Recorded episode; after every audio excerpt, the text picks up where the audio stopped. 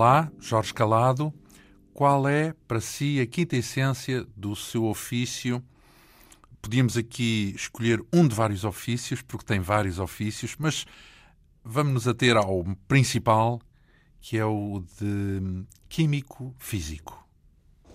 Sim, eu sempre me considerei eh, um cientista e quando era miúdo não tinha a mínima dúvida que queria ser cientista.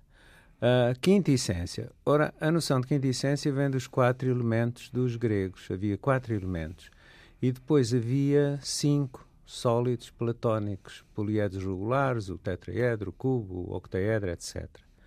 Uh, e, portanto, como havia mais um sólido do que o número de elementos, a quinta essência, uh, pensada pelo Aristóteles, completa, digamos, o pentágono de, uh, do, do, dos das elementos, formas dos elementos. dos elementos.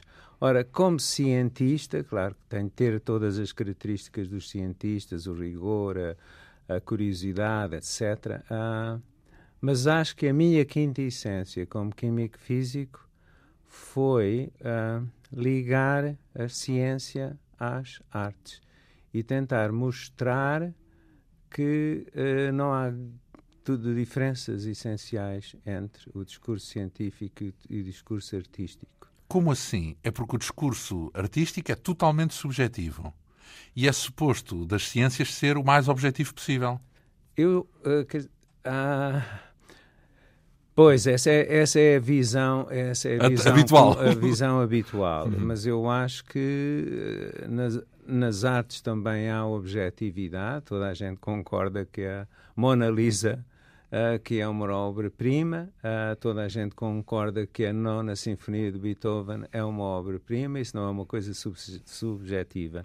E, por outro lado, também há muita subjetividade na ciência principalmente na ciência moderna, a questão do either, or, isto ou aquilo, os dualismos, a mecânica quântica, o, a, a noção de, de, probabilidade, muitas vezes em ciência não é possível saber com certeza qual é o resultado, mas então, qual é a probabilidade. E, e uma área um, influencia a outra, ou melhor, na sua atividade como cientista, investigador, colheu algum benefício uh, da sua cultura artística, ligada às artes? Ah, sim, sem dúvida, porque ajuda a pensar, porque o processo de criação uh, científico e o processo de criação artístico, eu não tenho a mínima dúvida hoje que são, no fundo, o mesmo. Uh, e, e, portanto, uh, quando estou a pensar cientificamente, uh, ajuda muito estabelecer relações com as artes. Não se esqueça que o objetivo fundamental da ciência é mostrar que tudo é a mesma coisa. O objetivo último é, é a unificação. Uh, se nós tivermos uma equação ou uma teoria que explica muitos fenómenos, isso é muito melhor do que arranjar... A do Einstein, que é uma global, não é? Exato, é igual exato, a mc ao quadrado. Pois, pois. Por exemplo, o Lavoisier dizia que na natureza nada se perde, nada se cria, tudo se transforma, não é? A conservação da massa. E depois, com o Einstein, vê-se que uh, a energia que tá, deve ser integrada ne, nessa, ne, ne, nessa, nessa lei, não é? Uhum. E, portanto, aquilo que se conserva é a soma da massa e da energia. Então, essa é a parte científica. Agora Exato. vamos lá transpor isso para, para, aquilo, para aquilo que é pertinente no campo das artes. Uh, no, no, campo das Também artes... é uno, é isso que queria dizer? Una, uh, no sentido de a ideia perfeita, a ideia singular? Eu, eu acho que sim, eu acho que sim. Quando nós, uh, nós eh, em geral, usamos, é, digamos, uma terminologia diferente. Uh, são atividades que falam línguas diferentes. Mas nas ciências também existe isso. A linguagem de um químico, a linguagem do físico, a linguagem do matemático, a linguagem do biólogo.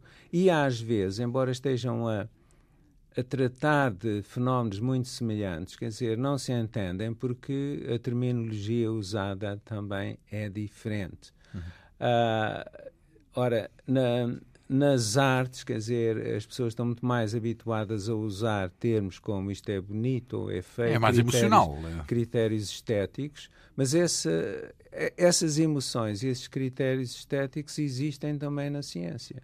Não são é muito assumidos, não, por norma, pelos cientistas, como se execrassem o mais possível os sentimentos da sua atividade.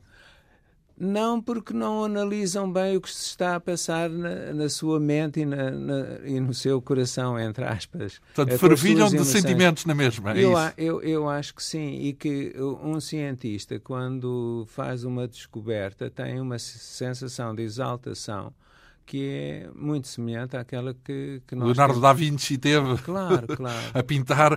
Enfim, essa, esse cruzamento é certamente uma das suas marcas. O nosso convidado, eh, Jorge Calado, é conhecido pela multiplicidade das áreas de interesse, tanto na área das ciências como no campo das artes.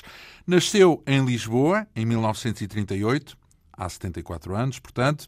O ponto de partida em termos de estudos foi uma licenciatura em Engenharia Química no Instituto Superior Técnico, depois com um doutoramento em Oxford, no, no Reino Unido. A via do ensino permitiu-lhe não só chegar a professor catedrático de Química Física no Instituto Superior Técnico, como também professor catedrático adjunto de Engenharia Química na Universidade de Cornell, nos Estados Unidos, no, no estado de Nova York. Ao longo do seu percurso, publicou mais de 170 artigos em revistas científicas internacionais, sobretudo relacionados com a termodinâmica de líquidos moleculares e também com a energética das apatites. Já iremos saber o que é que isso significa exatamente. O nosso convidado foi também o primeiro químico a receber o Prémio Ferreira da Silva, considerado o mais alto galardão da Sociedade Portuguesa de Química, salvo erro isto em, em 1982. Jorge Calado é, de resto, membro de várias comissões científicas internacionais, no âmbito, por exemplo, do Conselho da Europa, da NATO, da União Europeia é sócio efetivo da Academia de Ciências de Lisboa desde 88, é também o autor do capítulo sobre uh, ciência na história da Fundação Gulbenkian e, para além de tudo isto, é muito interessado nas relações, como vimos, entre a ciência e as artes. Regeu, por exemplo, cursos como a arte da ciência ou os limites da ciência. No que respeita às artes, é um reconhecido crítico musical e de cultura uh, em geral no Semanário Expresso, eh, já colaborou com o Semanário de Literatura Times, em textos sobre História e Filosofia das Ciências, escreveu também para as revistas Opera News e Opera Now.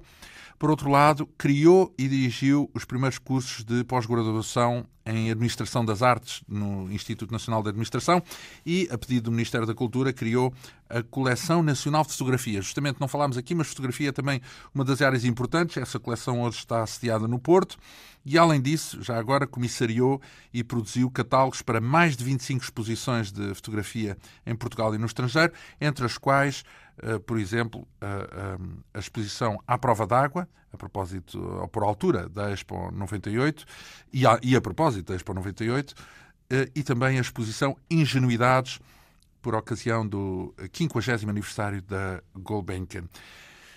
Eh, no seu íntimo, afinal, prefere o quê? Portanto, falamos de ou química, ou física, ou ópera, ou fotografia. Uh, eu prefiro pensar, sou uma pessoa curiosa uh, e uso estas várias valências uh, onde me mexo com relativa à vontade de uma maneira que talvez um pouco caótica, sei lá. Qual é eu, que lhe toma mais tempo? Imagino que é a química. Sim, a, a, a, ciência, pelo menos quando estava professor no ativo, era aquela que me ocupava mais, com os estudantes de doutoramento, a preparação das aulas, os exames dos alunos, o atendimento dos, dos estudantes, etc, etc. Mas, uh, por exemplo, quando estava ou estou a escrever qualquer coisa de caráter científico e às vezes as coisas não me correm bem, então passo vou escrever uma crítica a um disco para o, para o Expresso. E esta mudança de, um, de uma área para outra acho que faz muito bem à nossa mente e torna-nos muito mais flexíveis.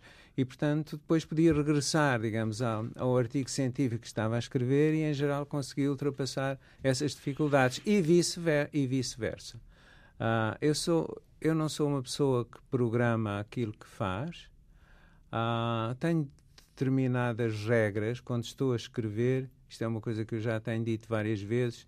Antes de escrever qualquer coisa, ou um artigo científico, ou um texto para o expresso, ou, ou um texto para um catálogo, eu preciso ter três coisas. quer dizer, que é um título, um título que, que, que sirva de chamariz, que leva as pessoas a interessar-se por o artigo, preciso daquilo que se chama a frase de abertura, preciso da frase final. São essas as três primeiras coisas em que eu penso. Portanto, sabe onde começa e sabe onde acaba. Exato. Então, e depois o miolo? caminho. e depois o não se, não se E depois o perde miolo pelo caminho. vai- Não, em geral não. Quer dizer, o miolo vem, vem por acréscimo. Ora, isso é bem metódico, mas eu estava aqui a cogitar, porque das suas áreas fora da profissão, das áreas de interesse, temos uma que é para os ouvidos, a música, Sim. e outra que é para os olhos, que é para a vista, melhor dizendo, eh, que, ou, ou para o olhar até, que é o da fotografia. Eh, isso, isso, isso é escolhido consoante os sentidos ou, ou não tem uma coisa a ver com a outra? Não, porque acho que os sentidos também estão todos ligados. Ah, aliás, lembro-me quando era novo e com os meus 17, 18 anos, e já- sempre tive uma grande apetência pela leitura e lia muita coisa. E quando descobri, digamos, aquele período fabuloso do final do século XIX, princípio do século XX, o simbolismo, ah, das sinergias dos sentidos, mostrar que a visão que influencia ah, aquilo que nós ouvimos ou, e o pensamento e o tato e os cheiros.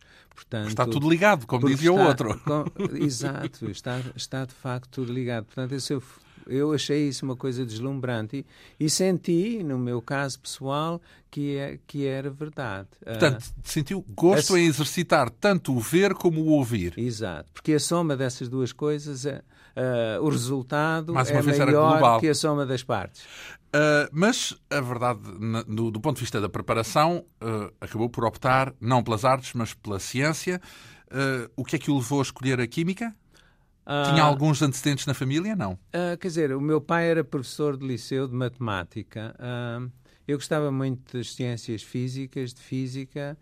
Em particular, não se esqueça que nos anos 40 e 50 havia um grande entusiasmo pela energia nuclear ah, e fascinava-me Por todas- causa da guerra, da explosão atómica? ah, por causa de- da- da física se ter, eh, ter sido revolucionada com as, as grandes descobertas dos anos 20 do século XX, não é? Com a mecânica quântica, a teoria da relatividade O e as Einstein, consequências. lá. O Einstein e o Heisenberg e o Niels Bohr, etc., a estrutura do átomo, vem tudo dessa primeiro ah, quartel ah, do, do século XX. Isso revolucionou as ciências, a física e a química. Então, mas isso é física, não é química, e são coisas diferentes, não é? Não, mas para mim era química, porque, como eu costumo dizer, a química quer saber de que, é- que é que as coisas são feitas. E as coisas são feitas de substâncias, substâncias são feitas de moléculas, e as moléculas são feitas de átomos, e os átomos são feitos do, do núcleo e dos Já eletrões. estamos na física.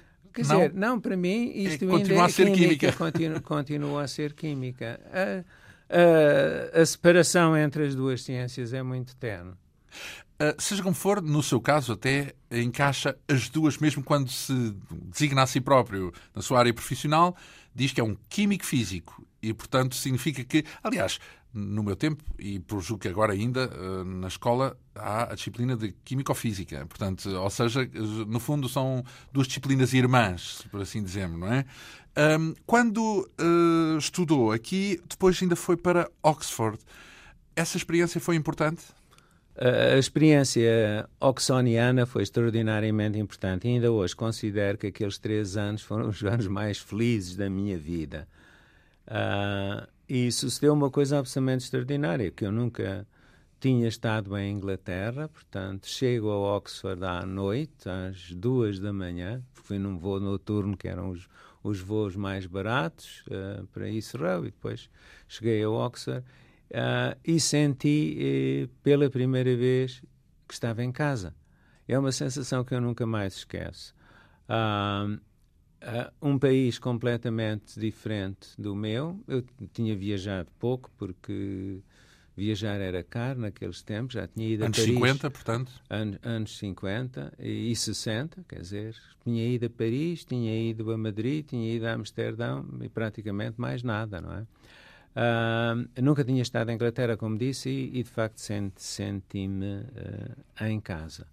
Gostei muito e fiz muitas ah, Mas o curioso, eu pensei que quando tivesse a dizer que era fundamental, era por causa do lado científico da, da coisa. E não, portanto, percebo que a experiência foi fundamental, experiência de vida, e não tanto a, a experiência uh, académica. Uh, globalmente, a experiência académica não podia ter sido melhor. Uh, e a experiência humana também. Uh... Como é que foi a vida lá? Portanto, fez aquela vida de bachelor do solteirão que está Não, num fiz quarto. Uma vida de college, fiquei alojado nos dois primeiros anos no New College, que apesar do nome é dos colleges mais antigos de Oxford. Uh, e depois foi ficar exposto, digamos, às mais diversas disciplinas, e ao convívio, à liberdade, e ao facto de podia-se discutir tudo Uh, e, portanto, tinha amigos e amigas em todas as áreas, nas literaturas, na, na, nas artes, na, na, matemática, na geografia, nas ciências humanas, não é?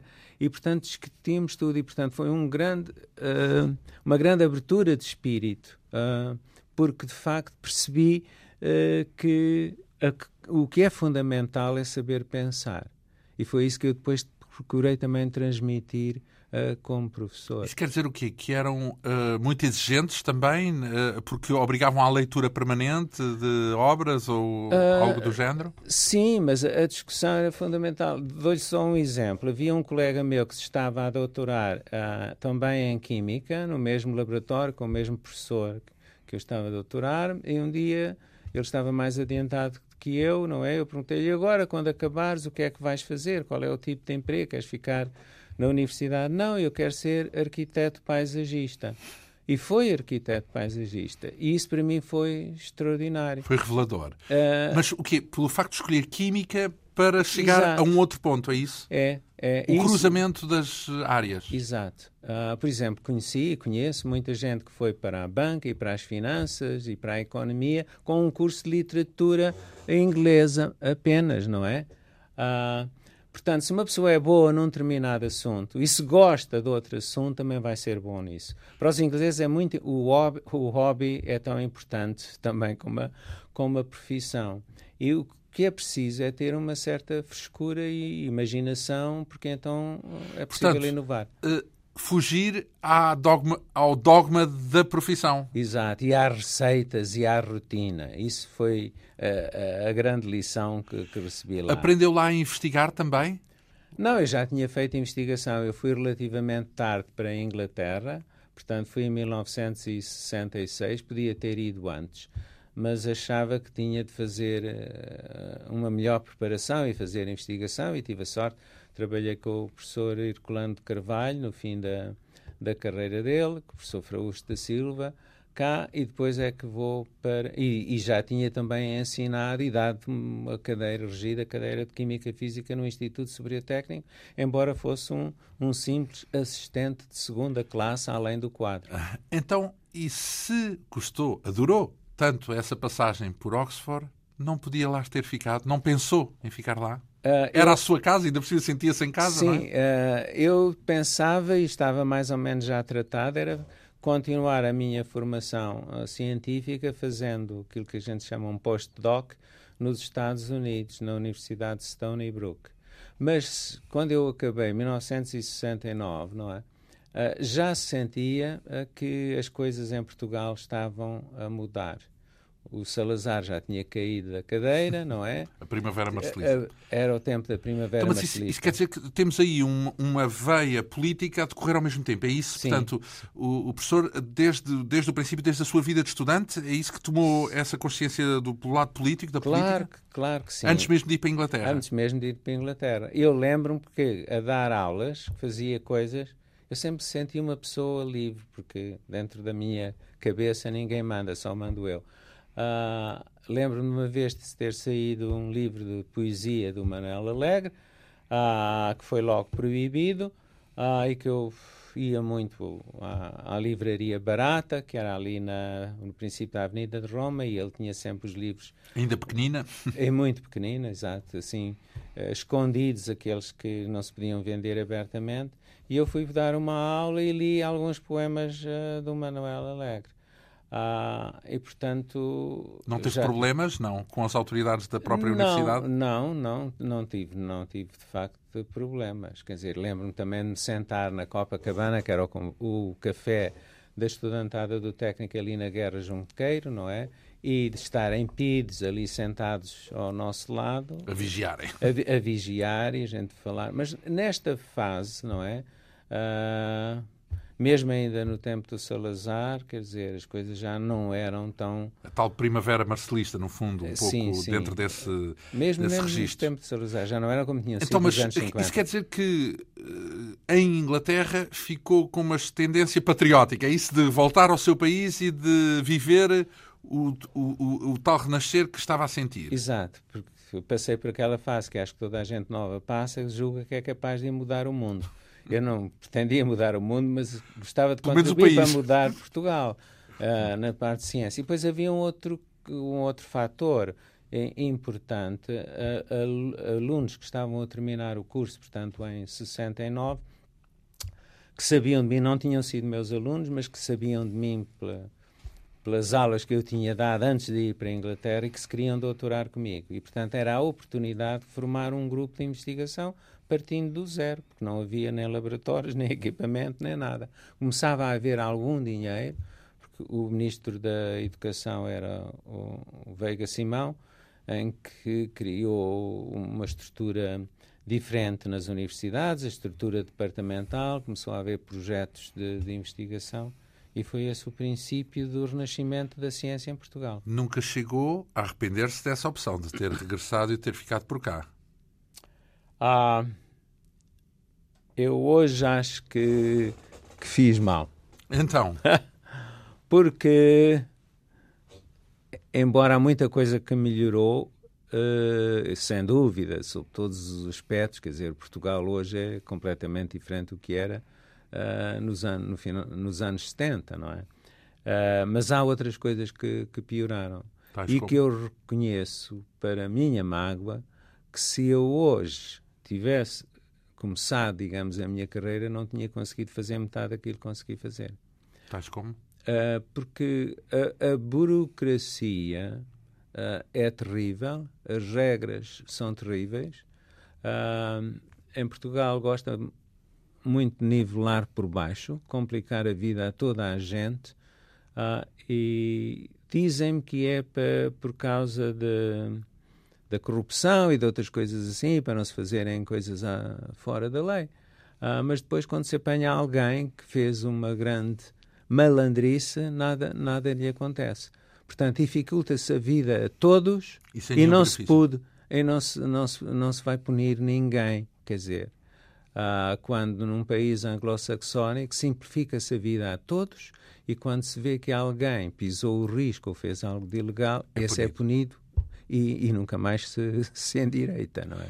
Ora, eh, essa, eh, digamos, esse, arrependimento, nem por isso, devo eu aqui acrescentar, implica qualquer espécie de problema no, no seu regresso, porque teve uma, uma, uma vida profissional muito ativa e muito Uh, digamos, por acaso uma vida profissional mais ligada ao ensino do que à investigação, certo? Não, não, não. não. Primeiro foi a investigação, é isso? Não, sempre foi a investigação não, porque... muito, muito importante. Porque eu não, não concebo que se possa ser um bom professor sem ser também um bom investigador. Uh, eu gosto de comunicar, é por isso que gosto também de escrever, não é? E, portanto, acho que fui um bom professor, mas não poderia ser um bom professor se não fizesse investigação. Neste caso, investigação, nomeadamente sobre a termodinâmica de líquidos moleculares. O Bem, que é isto? Ora, o comportamento uh, tem, das temperaturas dos líquidos? Líquidos moleculares quer dizer, são líquidos uh, cujas propriedades uh, podem ser, eu ia usar a palavra facilmente, explicadas através da estrutura das moléculas. Portanto, têm de ser líquidos relativamente simples, moléculas relativamente simples. E o que é que são moléculas simples? São moléculas que são constituídas por poucos átomos. O metano, CH4, é uma molécula simples. Uh, Porque o, só tem dois átomos, é isso? Não, tem, tem cinco. Tem um átomo de carbono Sim, e quatro, quatro, de, mas e dois quatro... tipos de átomos, vá lá. Sim, hum. pois, mas pode ter dois mais elementos. do que, do que um tipo. Mas tem de ser uma molécula relativamente pequena.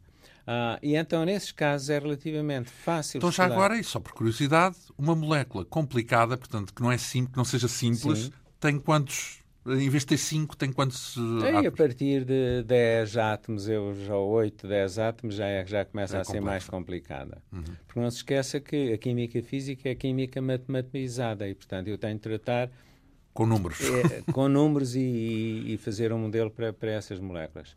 A termodinâmica, no fundo, com, é uma palavra com dois, duas componentes, termo de calor, dinâmica de mecânica e de movimento, etc. Portanto, é a ciência da energia. Uh, e, portanto, ver... Em, em, geral? Em geral, em geral. Tudo quanto mete energia, se a gente está interessado em energia, tem de estudar Mas termodinâmica. energia, quando falamos de energia, uh, falamos do... Todas exemplo, as espécies de energia. Petróleo, por exemplo? Sim, evidentemente. A minha investigação tinha muito a ver também com a indústria do petróleo.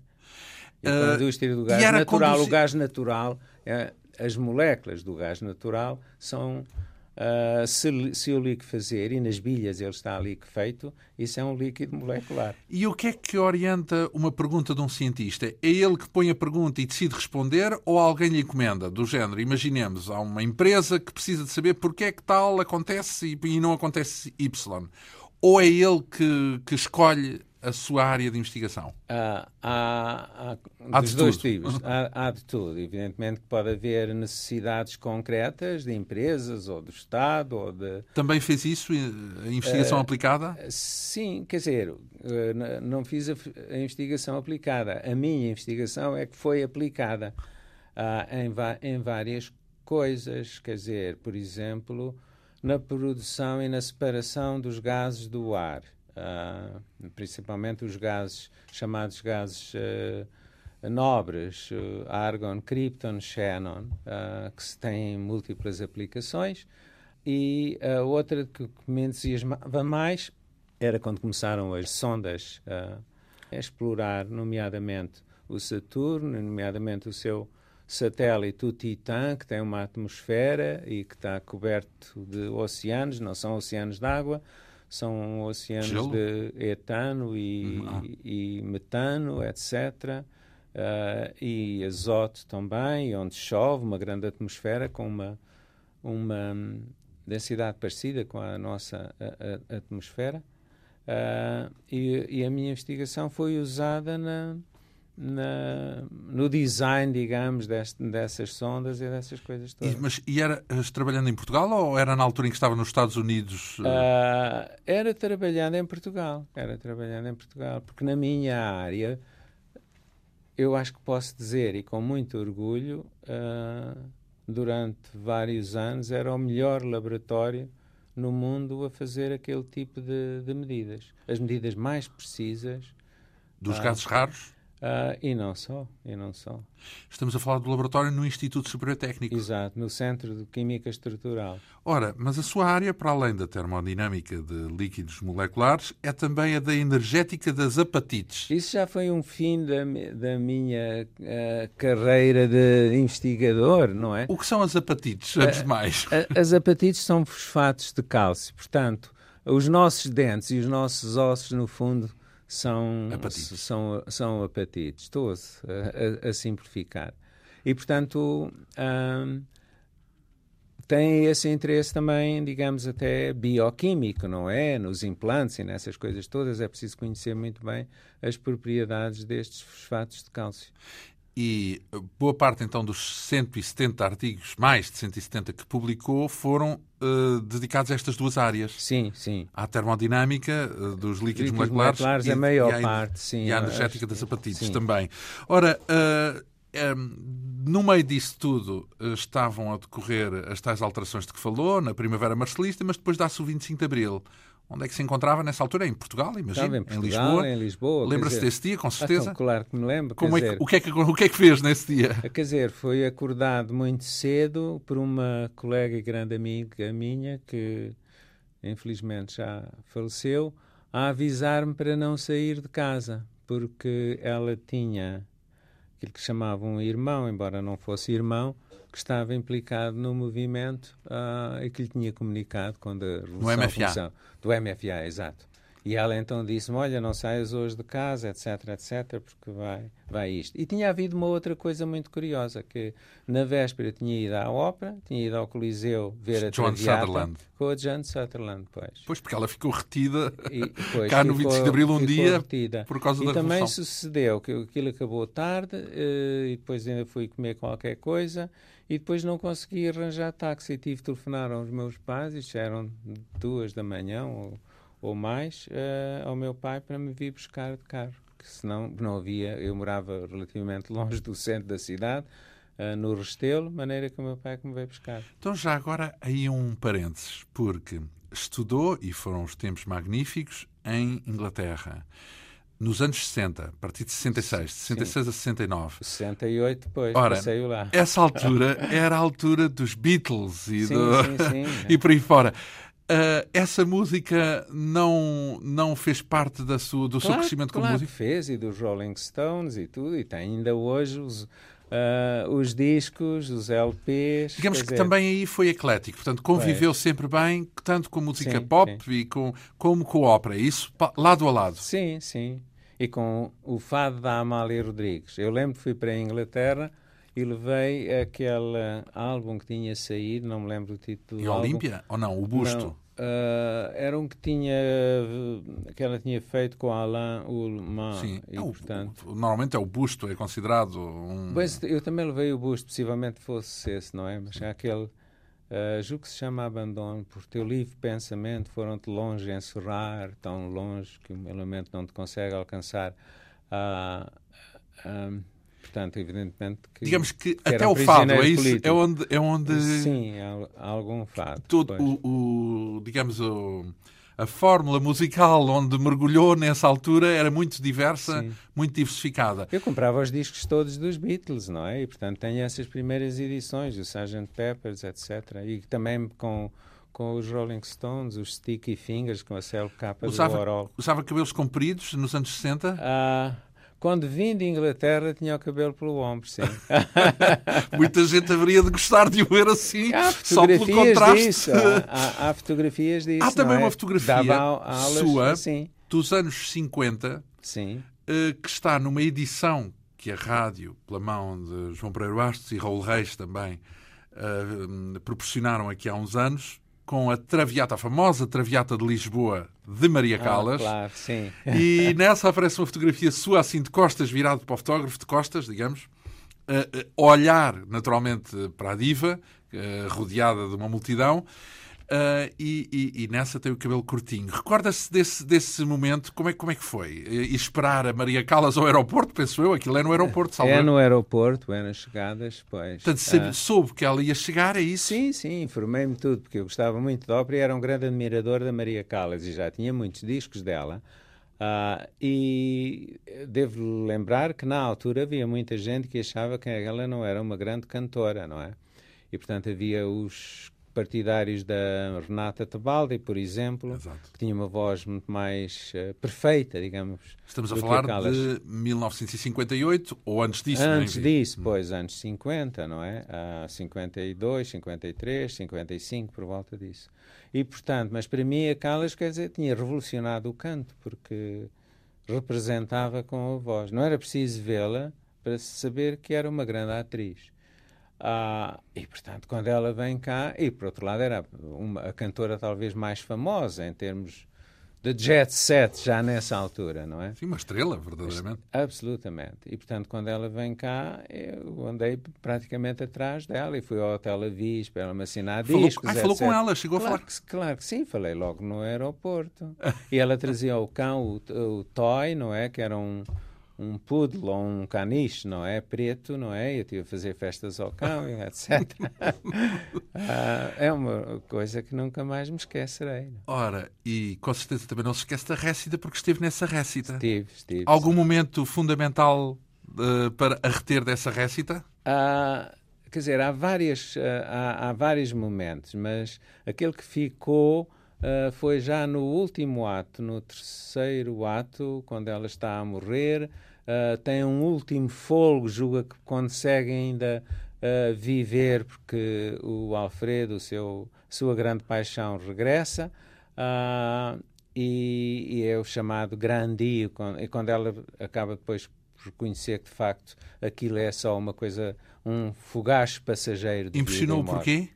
porque não estava à espera daquela intensidade dramática que ela confere à, à Apesar frase. de estar a morrer de tísica. Apesar de estar a morrer de tísica, mas é um momento em que ela junta todas as forças, é, é como se fosse o último fôlego dela.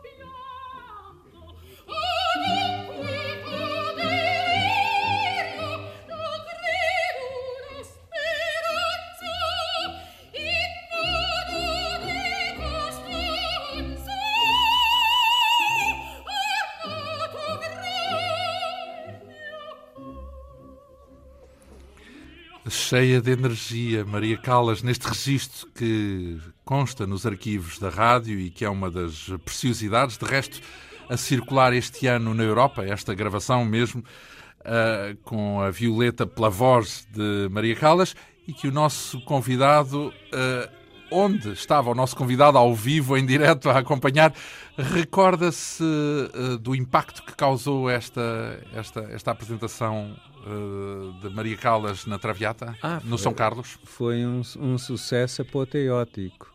Uh, eu acho que ela no fim teve qualquer coisa como 34 uh, vezes que teve de vir à cena agradecer os. Houve alguém que contou, mas é assim um número absolutamente astronómico. astronómico. Veio 30 vezes agradecer, não é? Tem também uma marca algo histórica que é uh, a aparição de Alfredo Krauss Uh, claro, era a primeira vez eh, que ele cantava uh, em Lisboa, ninguém o conhecia, e era a primeira vez também que a Maria Callas cantava com, com o Alfredo Krauss. Seguiu a Maria Callas algures uh, no resto do mundo? Acompanhou, assistiu ao vivo a mais alguma apresentação de Maria Callas? Não, pela razão que há bocado já tinha dito. A gente naquela altura não viajava, era caro, era só pessoas com, com muitas posses é que poderiam andar a saltar de um lado para o outro. E por outro lado, eu era estudante uh, e não tinha essa hipótese. Mas voltei a vê-la já no fim, quando ela fez uma série de concertos com o Giuseppe Di Stefano. Recitais? Ah, concertos. Recitais, sim. Hum, recitais em que cantava. Uh, e vi em Londres. Portanto, isto é em 1974, se não me engano. Ela Ora... andou praticamente dois anos a dar recitais por todo o mundo. Uh, tinha deixado de cantar quase 10 anos antes. E, e, o que é curioso é que, de facto, a voz estava uh, toda estragada, emocionalmente estragada. Uh, emocionalmente? emocionalmente, porque se foi, foram as emoções e os desgostos de amor, amorosos, nomeadamente o Onassis, que deram cabo dela. Hoje não tenho a mínima dúvida. Aliás, há uma gravação uh, em que ela está sozinha em casa e está ao piano e está a acompanhar-se e começa a cantar. Eu não sabia que estava a ser gravada. Uh, e, e, que é extraordinário porque mostra que a voz continua estava, intacta. Continua intacta. Portanto, mas no regresso aos palcos, eh, não. Então, não. no 25 de Abril assistiu a um. No 24 de Abril, melhor no dizendo, a, a, a John Sutherland, que é conhecida justamente como uma das cantoras que também teve uma longevidade, cantou até aos 70 e, e alguns anos. 60 e muitos, sim, mas ainda com muito boa voz. Não, e depois, uh, o caso de maior longevidade que eu conheço uh, é o da Birgit Nilsson que foi o maior soprano uh, wagneriano. Uh... Acompanhou, também assistiu ao vivo? Ai, sim. Ela cantou três vezes em Lisboa, cantou a Valquíria, cantou Uh, o Tristão Isolde cantou o Götterdämmerung, Crepúsculo dos Deuses, já em 1976. E via uh, por todo o lado, via em Londres, via no Metropolitan, via em Paris, etc. Quer dizer que Wagner é também um dos seus uh, autores favoritos, porque aqui no mundo da ópera há muitos, há muitos universos. Uh... Quer dizer, todos nós passamos por uma fase wagneriana, eu também passei por ela, em que praticamente só ouvia Wagner, como passei por uma fase. Foi mal... a Bayreuth, por exemplo? Não. Uh, fui a Bayreuth, sim. Uh, também passei por uma fase maleriana em que eu via só música de Mahler, como passei por uma fase Mozart em que quis ouvir praticamente tudo então, que o Mozart... Verdi, aquela ópera do meio ah, padrão. Sim, Verdi para mim é um dos meus heróis. Eu acho, costumo dizer, ele nunca escreveu uma nota má, não é? tudo quanto ele compôs é, é, é, é, muito bom. Mas falávamos da Birgit Nilsson por, por causa da idade aquela Uh, a Birgit Nilsson, eu uma vez lembro-me que falei com o George Scholti, o grande maestro que gravou o primeiro a gravar um, um Anel dos Nibelungos completo para a Deca com a Birgit Nilsson com Brunilde. Isto foi na cerimónia quando ele recebeu o grau de doutor honoris causa em Oxford, já nos anos, não sei, 70 ou 80. Uh, e, e, ele também me disse que achava que a Birgit Nilsson que era um caso único, a garganta dela, as cordas vocais dela, que eram super-humanas. Ah, porque conseguiu... Sobrenaturais, digamos assim. Sobrenaturais, assim. não é? Quer dizer... Porque conseguiu mantê-las... Uh, uh, não, e era a potência vocal e a capacidade, quer dizer, ela dava... Ela dizia que, como era uma camponesa, no fundo, vinha dos campos da Skane, no, no sul da, da Suécia, e que uh, os camponeses nessa zona que aprendem um, uh, uns gritos especiais para chamar o gado, as vacas, etc., e os cavalos e isso tudo. Não e terá que... sido o caso da Birgit Nilsson que fez essa aprendizagem? Nessa... Fez essa aprendizagem. Chamava os animais, é isso? Acho que sim, que ela, ela depois, quando se reformou, voltou para a sua quinta, onde criava porcos e isso tudo, e montava a cavalo, essas coisas todas. Ah, e de facto, quer dizer, ela tinha uma voz potentíssima, uma voz muitíssimo brilhante que enchia, por maior que fosse o espaço, enchia aquilo que toda a gente ouvia. Talvez Eu... explique porque é que tem, porque é que nos trouxe este disco Isto, com a voz dela, não é? Uh, o que é curioso, pois, é, é na, houve uma récita que comemora os 25 anos de James Levine como diretor musical da Metropolitan Opera em Nova York, e isto é em 1996. E a última intervenção é de Birgit Nilsson, que eh, nessa altura tinha 78 ou 79 anos e, portanto, não vai cantar como os outros cantores que participaram, vai fazer um pequeno discurso uh, em que elogia e fa faz o elogio do James Levine. Mas, no fim, uh, faz uma gracinha é extraordinária a maneira como ela faz. We would all have saluted you with a four times hooray. But since I am a daughter of the Vikings, I am used to do it my way.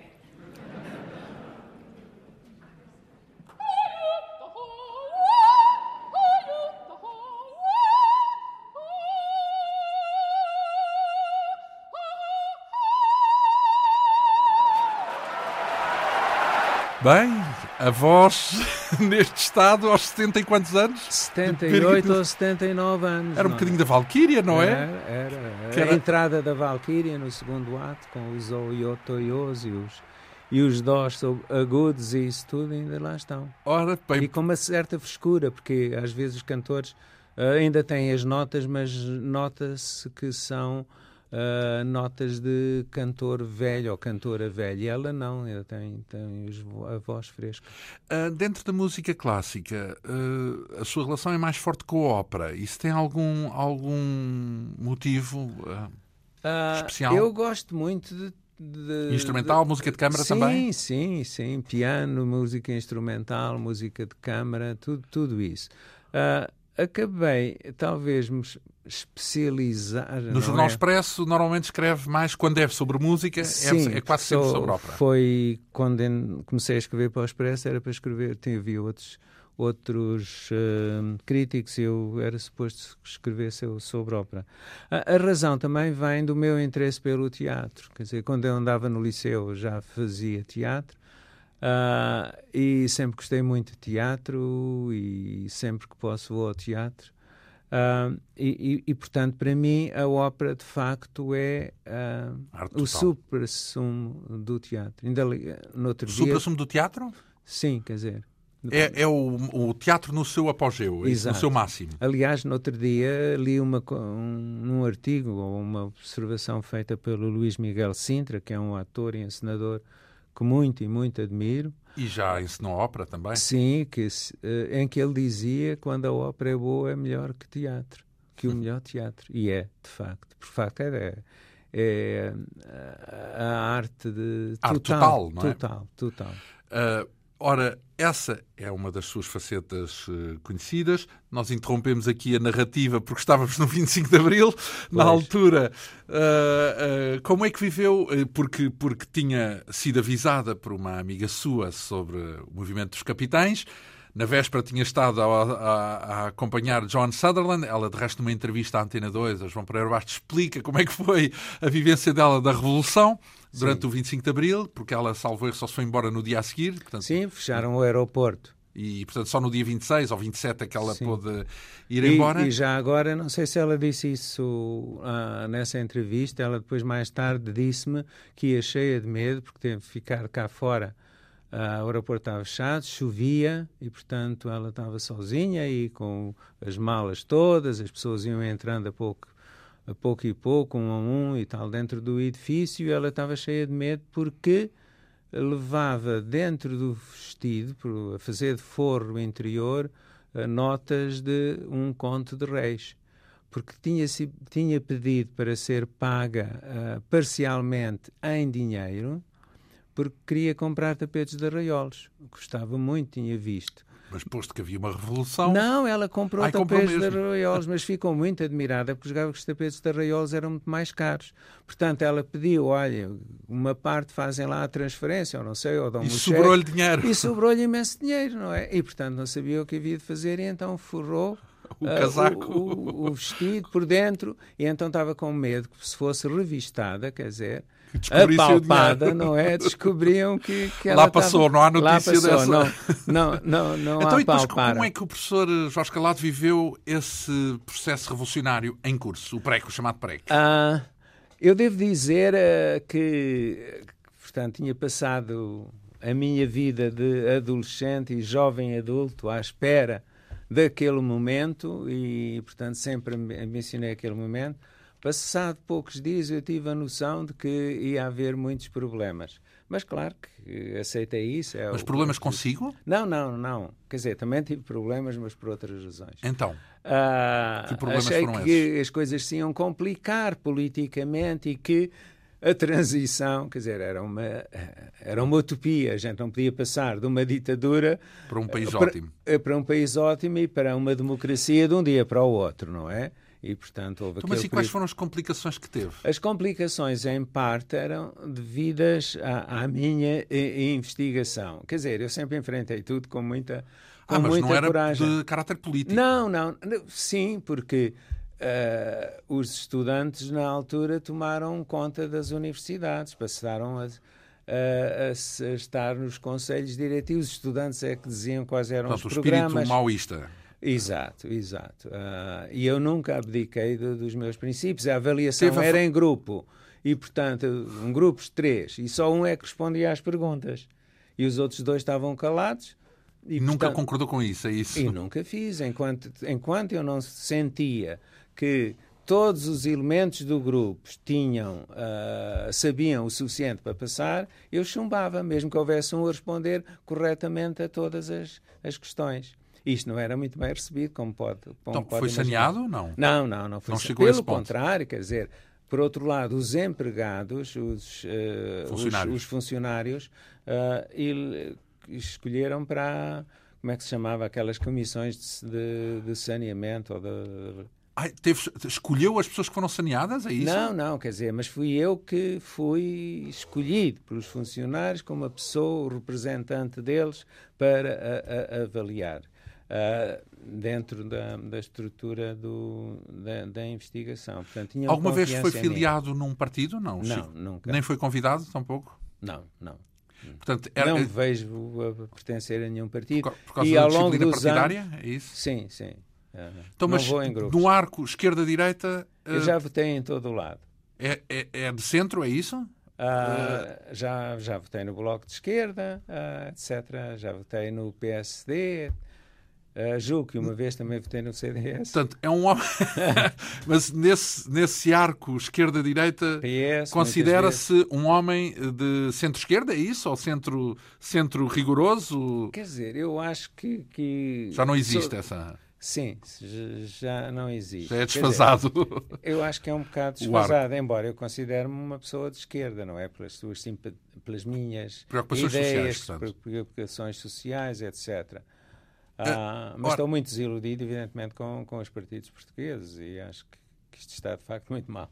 Se calhar no mundo inteiro, não é só em Portugal, nesse ponto de vista, do ponto de vista ideológico. Piores, a Europa, toda sim, ela sim, está. agora estava em França e também uh, cheio de problemas. Cheio de problemas. Ora, um, dentro destas suas áreas de interesse, uh, ainda não falámos de uma que também é bastante importante e tem muito trabalho seu, que é a da fotografia. Como é que começou esse seu interesse uh, pela fotografia? Analisando isto à distância, um, eu acho que a música também teve aí uma certa importância. O que é que a fotografia tem a ver com a música? Bem, uh, por um lado eu interessava-me por artes plásticas e às exposições e gostava muito, e museus, etc. Portanto, era muito sensível à arte contemporânea, um, quando estava em Inglaterra, aquele, começam a aparecer aqueles uh, artistas Mas isso não todos. necessariamente fotografia, não, artes não, plásticas artes, em artes geral. plásticas, pintura, David Hockney, etc., essa gente toda. Uh, mas, uh, porque é que eu digo agora a música? eu, por exemplo, uh, admirei muito uma das obras fulcrais uh, da modernidade uh, do ponto de vista músico-teatral, que é o Einstein on the Beach, uh, do Glass. Philip Glass e do, e do Bob, encenado por Bob Wilson. e havia um retrato dos dois que me intrigava, que, que eu tinha visto publicado, que são um retrato duplo, em que se vê que, por um lado, que são completamente diferentes e, por outro lado, têm tudo em comum. Uh, por outro lado, também gostava muito da, da Patti Smith. E tinha Do os, rock? Da cantora rock? Sim, sim. E tinha os discos dela e com uh, capas que eu gostava, que eram em geral retratos dela, que admirava muito. E um dia apercebi-me que estes retratos todos que eram de um único fotógrafo, tanto do retrato duplo do Bob Wilson e do Philip Glass. Leibovitz? Não. Não, era do Robert Mapplethorpe. Ah, muito bem. Uh, porque o Robert Mapplethorpe teve um, quando vivia com a Patti Smith, teve um caso com ela, viviam no Chelsea Hotel, etc, etc. Aliás, ela publicou agora, agora há dois anos, essas memórias num livro que ganhou o prémio Pulitzer, uh, Just Kids. Então, entrou por uma porta muito específica, é isso? Sim, eu já... Que é de um fotógrafo. Uh, pois, quis saber mais sobre esse fotógrafo, quer dizer, que fazia esses retratos. e depois comprei uma fotografia dele. E depois, eu sou um, um colecionador compulsivo. tenho uma de coisa... tudo em geral? Praticamente, então, de para muita coisa. Para além é? de fotografias, coleciona o que mais? Ah, sei lá, tenho, tinha coleções de pedras, tenho coleções de mochos, tenho coleções de livros e de discos e de DVDs. Tenho milhares de, dessas coisas. De artista, tem que ter muito espaço em casa para guardar isso tudo. Já começa a faltar, tenho tudo coberto. Ah, por outro lado, coleciono cartazes de cinema porque o cinema é também uma das suas áreas de interesse. Sim, gosto muito. Ora, uh, falando ainda de fotografia, aquela, porque estamos a falar de uma fotografia muito específica, que é a fotografia artística. O David Hockney também fotografou, sim, sim, sim. e não tanto o Cartier-Bresson ou o Robert ah, Capa, não, ou, ou em geral. Sim, tenho, na minha coleção tenho Cartier-Bressons, essa Então, e Joshua Benoliel, por exemplo? Ah, acho que foi o único gênio da história da fotografia portuguesa. Então porquê? Em que sentido? Uh, o Portugal não tem bons fotógrafos, é isso? Tem, mas quer dizer, tem bons fotógrafos, mas uh, ele aparece e aquilo que ele faz. No tempo é do Dom Carlos? No tempo de Dom Carlos, portanto, no final do século XIX, princípio do século XX, é um fotojornalista e eu ponho ao lado, uh, se não acima, dos maiores fotojornalistas de todos os tempos. Tem fotografias dele? Não, porque de facto não há, não é? Quer dizer, podem ser impressas a partir dos negativos, mas eu gosto de ter aquilo que a gente chama a prova vintage, feita ou por ele ou na altura em que ele tirou. Isso, é, isso não, não se encontra com facilidade. Então, e tem algum fotógrafo de preferido, Walker Evans ou outros? Pois, uh, o, o, Walker Evans eu acho, já escrevi isso uma vez, que foi o maior artista da modernidade americana. Uh, hoje há um outro fotógrafo americano que eu admiro muito, que é o Lee Friedlander. Uh, mas claro que o AG, no final do século XIX, princípio do século XX, em, em França, uh, há muitos. Quer dizer, eu tenho uma coleção muito, muito variada. Que... De resto, essa coleção permitiu-lhe. Uh, essa coleção, não. os contactos que tem o interesse que tem no mundo da fotografia permitiu-lhe uh, fazer muitos trabalhos. Eu recordo-me da exposição à prova d'água, que teve um catálogo tardio, mas excelente e de grande qualidade em relação a essa, essa exposição para a altura da Expo 98, porque o tema da Expo era os oceanos Exato. e, portanto, era por causa disso à prova d'água. Uh, muito lhe agradeço a sua vinda aqui mais uma vez à Antena 2, professor Jorge Calado uh, físico é e químico, catedrático, um reconhecido conhecedor, como escutamos, da arte da fotografia e também uh, da música, como crítico musical, nomeadamente, e em especial uh, com gosto pela ópera. O nosso convidado Jorge Calado, nesta quinta essência, que teve hoje a assistência técnica de Ana Almeida, produção, realização e apresentação de João Almeida. Nós regressamos dois a oito dias. Bom fim de semana.